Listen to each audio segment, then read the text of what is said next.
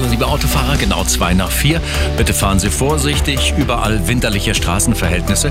Gefahr gibt's auf der A8 Stuttgart Richtung München, eine ungesicherte Unfallstelle. Da hat's gerade gekracht zwischen Dachau Fürstenfeldbruck und Dreieck Eschenried.